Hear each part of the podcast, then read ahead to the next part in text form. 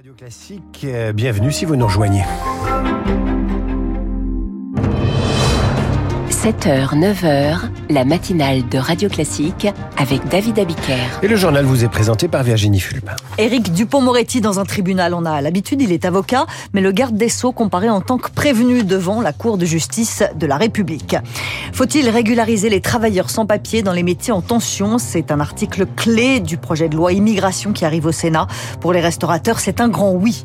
À 11h25 précisément, les femmes commenceront à travailler gratuitement jusqu'à la fin de l'année. Les écarts de salaire entre les hommes et les femmes sont encore de 15%. J'espère que ça n'est pas votre cas et que vous travaillez en étant payé parce qu'on a besoin de vous pour le journal. Après le journal, justement, l'éditorial de Guillaume Tabar avec le Figaro.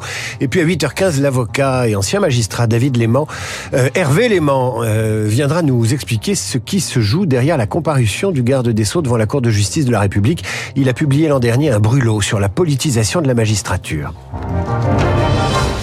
Le procès d'Éric Dupont-Moretti s'ouvre à 14h devant la Cour de justice de la République, je le disais à l'instant. Le garde des Sceaux a-t-il profité de son statut de ministre pour régler ses comptes avec des magistrats? C'est toute la question de ce procès inédit. Inédit parce qu'un ministre en exercice sur le banc des prévenus, la Ve République n'a jamais connu ça. Éric Dupont-Moretti va être jugé par la Cour de justice de la République, une cour composée de juges professionnels et de parlementaires. Pour les députés et sénateurs qui enfilent le costume, le moment est historique, Lauriane. Leur robe noire les attend sur un porte-manteau au Palais de justice de Paris. Elles ont été faites sur mesure sur l'étiquette de l'habit de magistrat, le nom de chacun des 12 députés et 12 sénateurs titulaires et suppléants qui vont juger le ministre de la Justice. De surcroît, un ministre en exercice, c'est du jamais vu, souffle un député membre de la Cour de justice de la République pour qui la tâche est intense avec une vraie pression personnelle. Il y a trois semaines, il a reçu le dossier de l'accusation sur une clé USB cryptée. Elle ne me quitte plus, confie un autre député. Et dès qu'il a su qu'il allait participer au procès d'Éric Dupont-Moretti, il a fait en sorte d'avoir le moins de contacts professionnels ou politiques avec le garde des Sceaux, affirme-t-il. Mais impossible de maintenir l'apparence d'indépendance de politique devenu juge amateur, selon un parlementaire farouchement contre la Cour de justice de la République. Il est pourtant membre de la Cour afin de documenter les failles et les travers de cette cour obsolète, dit-il, convaincu que l'affaire signera la fin de cette juridiction. Les sénateurs de la Cour de justice de la République ne vont pas pouvoir participer au débat sur le projet de loi immigration. Le texte arrive aujourd'hui au Sénat avec un article qui fait parler tout le monde, défenseurs et opposants. L'article 3, celui qui propose des titres de séjour renouvelables chaque année aux travailleurs sans papier des métiers en tension. Dans la restauration, plus de 20% des cuisiniers sont des travailleurs immigrés et à la brasserie Les Philosophes à Paris, ils sont indispensables, Zoé Pallier. Un menu typique de brasserie parisienne. Le bœuf bourguignon, le canard confit, bon appétit messieurs dames. Et pour préparer plats et desserts, six cuisiniers, la moitié sont nés en Asie ou en Afrique. Je m'appelle Hamidou. Vous venez d'où? Sénégal. Je suis arrivé à Paris en 2015. Pendant deux ans, j'ai travaillé sans papier. J'ai fait avec aussi des faux papiers. C'était dans quel secteur? J'ai fait un peu de bâtiment. J'ai croisé des personnes, euh, ils savent que j'ai pas de papier. Ils me font bosser clandestinement. Aujourd'hui, j'ai les papiers, souris à Midou, et c'est grâce au patron. Pour pouvoir les embaucher, Xavier de Namur a aidé des dizaines de travailleurs immigrés, désormais régularisés et intégrés. Poulaine Poulaine, 26 ans de maison. T'as une nationalité française maintenant, Poulaine ou pas? Oui. Ils ont eu des cours de français dans l'entreprise, des formations. C'est une main-d'œuvre indispensable, martèle Xavier de Namur. 200 000 postes restent vacants dans l'hôtellerie-restauration. Vous passez une annonce, vous cherchez un commis plongeur, etc.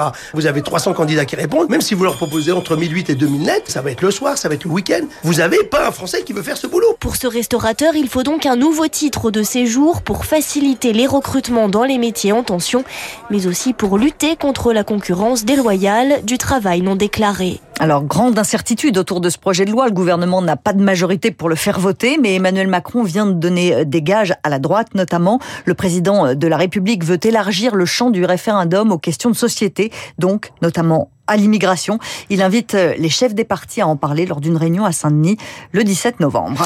Caran Domingos, cette semaine, on n'attend pas de nouvelles tempêtes en France. Et on peut souffler sans mauvais jeu de mots. Et les régions les plus touchées peuvent déblayer, réparer, reconstruire. Il y a du travail. 22 écoles ne peuvent pas ouvrir ce matin en Bretagne. Il y en a aussi des dégâts dans les exploitations agricoles. Jean-Hervé Cogan est président de la Chambre d'agriculture du Finistère. Il a reçu des messages d'agriculteurs dont l'exploitation est touchée et certains sont découragés. Que là, le coup de tempête pour certains, ce soit le coup de massue, quoi. La plupart des agriculteurs du Finistère euh, sont touchés sur les bâtiments, sur les cultures aussi, parce que les producteurs de choux ou de mâches ne savent pas s'ils pourront récolter et à quel pourcentage les cultures sont abîmées. La saison peut être perdue ou peut être euh, endommagée sérieusement, quoi. Il y a 40 à 50% des agriculteurs là qui peuvent prendre leur retraite dans 5 ans pour, pour une grosse partie. Et ben certains, ils ont trop de dégâts, ils reconstruiront pas et ils vont pas réinvestir. C'est la grande crainte qu'on a, quoi. Jean-Hervé Cogan. Avec Servane de Pastre, en Nouvelle-Aquitaine, une centaine d'arbres ont été dégagés des voies SNCF depuis hier, mais le trafic est encore perturbé. Plus de 100 000 foyers sont toujours privés d'électricité dans le sud-ouest, en Bretagne et en Normandie. Et un triste décompte, on en est à 40 Français morts au Proche-Orient depuis les attaques du Hamas. Et le corps d'une jeune fille de 17 ans a été retrouvé. Elle assistait au festival de musique techno le 7 octobre, quand elle a été enlevée par le Hamas. Les directeurs des principales agences de l'ONU appellent, eux, à un cessez feu humanitaire immédiat à Gaza. Après 30 jours de guerre, Israël reste ferme, pas de cessez-le-feu tant que les otages ne seront pas libérés.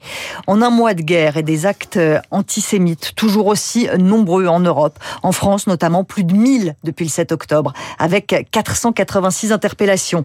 À Lyon, le parquet a ouvert une enquête après la tentative d'assassinat d'une femme de confession juive poignardée à son domicile avec une croix gammée dessinée sur sa porte.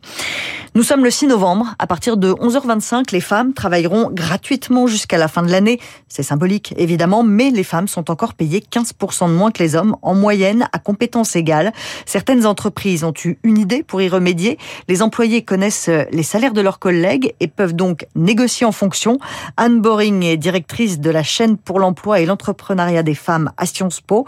Pour elle, les résultats sont mitigés. Lorsque, par exemple, les femmes euh, n'ont pas d'indication sur euh, les salaires auxquels elles peuvent prétendre, elles ont tendance à moins négocier leur salaire à l'embauche. Or, lorsque l'on leur signale le salaire moyen pour euh, des employés qui occupent le même type de poste qu'elles, là, du coup, les femmes ont tendance à davantage négocier. Mais finalement, ce que montrent aussi ces études, c'est qu'il y a certains effets contre-productifs de ces politiques de transparence salariale. Les entreprises proposent des augmentations salariales moins importantes aux hommes pour éviter que les femmes viennent demander des augmentations similaires. Elles pénalisent les hommes par rapport à leur situation précédente de manière à réduire les écarts entre les hommes et les femmes. Novak Djokovic n'a pas de problème de salaire ni de problème de niveau. D'ailleurs, le Serbe a remporté le Masters 1000 de Paris hier à Bercy. Une victoire en deux petits sets contre Grigor Dimitrov en finale. Effectivement, hein, pas de problème d'inégalité de revenus pour Djoko. Il est reparti avec un chèque, un chef de, un chèque de 900 000 euros. J'en bafouille. Je comprends. Hein, ça laisse venir les fins de mois. Dans un instant, l'éditorial.